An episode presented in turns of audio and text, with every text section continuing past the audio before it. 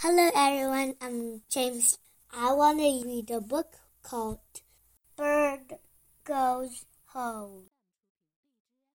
The bird goes over the trees.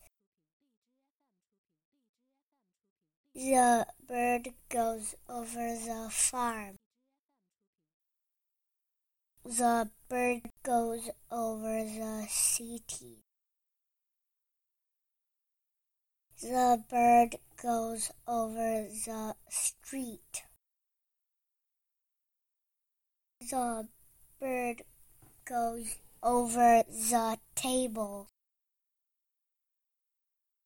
The bird goes over the cars.